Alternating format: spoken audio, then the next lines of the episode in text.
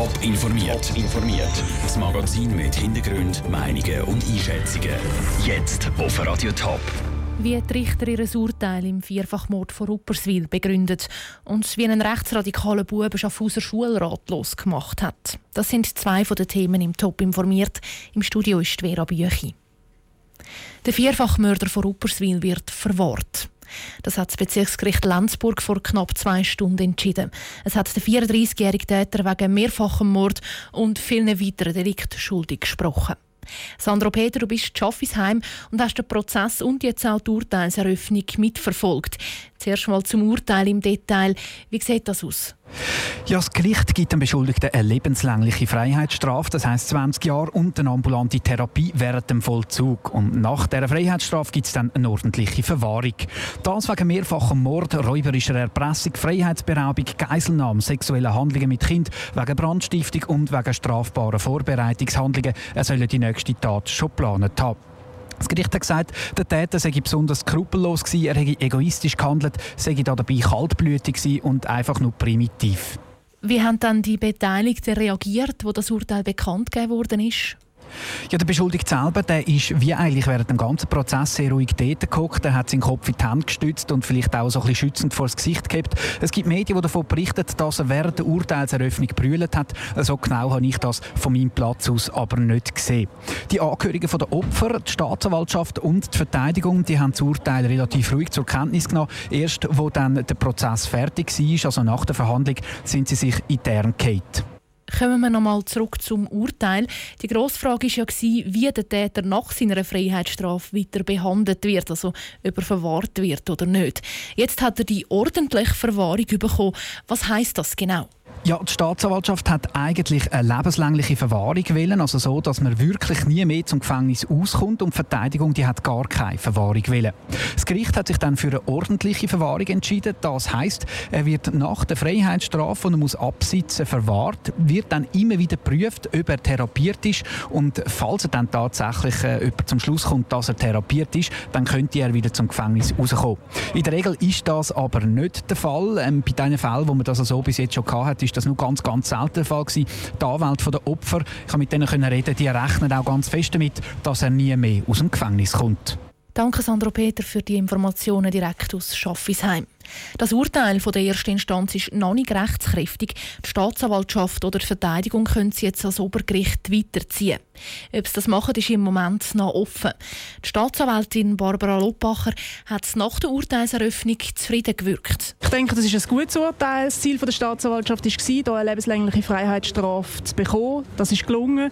Das Ziel war weiter, eine Verwahrung zu bekommen. Es ist jetzt nicht die lebenslängliche, es ist die ordentliche Verwahrung. À la Bonheur. Der Täter bleibt sicher längere Zeit dort, wo er ist. Und ich denke, das ist gut und das ist richtig. Es sei ein Herzurteil, heisst es auf der anderen Seite der Verteidigung. Für den Täter sei besonders die ordentliche Verwahrung schwer nachzuvollziehen und sehr hart, sagt Renate Senn, seine Verteidigerin. Auf der anderen Seite muss man aber auch sagen, das Gericht hat einen zusätzlichen ambulante vollzugsbegleitende Maßnahme gemacht und er ist sehr glücklich, dass er das jetzt überkommt, weil so eine Therapie ist ihm bisher verweigert worden und über diesen Urteilsteil ist er sehr froh. Beide Parteien haben gesagt, dass sie jetzt zuerst schriftlichen Urteil abwarten wollen. Dann wollen sie entscheiden, ob es allenfalls einen Weiterzug gibt als Obergericht. Er hat auf dem Pausenplatz Heil Hitler gerufen und im Werkraum ein Hakenkreuz gemalt. Das Schaffhauser Oberstufenschulhaus Gräfler kämpft mit einem rechtsradikalen Schüler. Jetzt hat der Schaffhauser Stadtschulrat den Jugendlichen sogar angezeigt. Wie es so weit gekommen ist, im Beitrag von Sarah Frattaroli. In der Klasse am Schaffhauser Oberstufenschulhaus Gräfler ist gerade der Zweite Weltkrieg Thema. Dabei kommt auch die Judenverfolgung zur Sprache. Ein Schüler leugnet den Holocaust auf dem Pausenplatz und im Klassenchat aber immer wieder. Das ist so lange gegangen, bis die Klassengespendli sich bei den Lehrern beschwert haben. Die Schule hat dann sofort eine externe Fachstelle beizogen, sagt der zuständige Schaffhauser Stadtschulrat Christian Ulmer. Da gibt es Verwarnungen, gelbe Karten. In diesem Fall ist ein Suspens ausgesprochen worden. Das ist gerade im Anschluss an die Hakenkreuzsprayerei passiert. Elterngespräch selbstverständlich. Ich habe selber noch am letzten Samstag eins geführt und dann auch ein Ultimatum an Schüler. Diese Massnahmen haben aber alle nichts gebracht. Darum hat die externe Beratungsstelle für Extremismus und Gewaltfragen BEX dann geraten, dass die Schule den Jugendlichen anzeigen soll. Solche Fälle sind nicht alltäglich. Aber manchmal bräuchte ein Schüler halt einfach einen Schuss vor den Bauch, wenn er sich so häufig nicht an die Regeln hält, sagt Laurent Lux, Leiter der Fachstelle BEX. Man hat schon sehr oft das Gespräch gesucht, man hat verschiedene Massnahmen ergriffen und all das hat nicht gebracht. Und irgendwann muss die Schule halt reagieren. Und es geht nicht darum, den Jugendlichen jetzt abzustrafen, sondern es geht darum, ihm bewusst zu machen, was er macht, was für Auswirkungen hat sein Handeln. Die anderen Schüler und ihre Eltern sind heute über die Anzeige gegen ihren Klassenkamerad informiert worden. Er selber ist heute nicht in der Schule. Ab Montag geht er dann aber wieder in die normale Klasse. Und haltet sich ab diesen Regeln. Das zumindest hoffen die Verantwortlichen. Der Beitrag von Sarah Frattaroli. Für die Anzeige gegen den Schüler sind jetzt Schaffhauser Polizei und Staatsanwaltschaft verantwortlich. Die dürften unter anderem prüfen, ob der Jugendliche die Rassismusstrafnorm verletzt hat.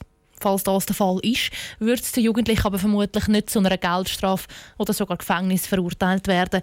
Weil er noch nicht 18 ist, müsste er wahrscheinlich Sozialstunden leisten, zum Beispiel im Altersheim. Top informiert, auch als Podcast. Mehr Informationen gibt's auf toponline.ch.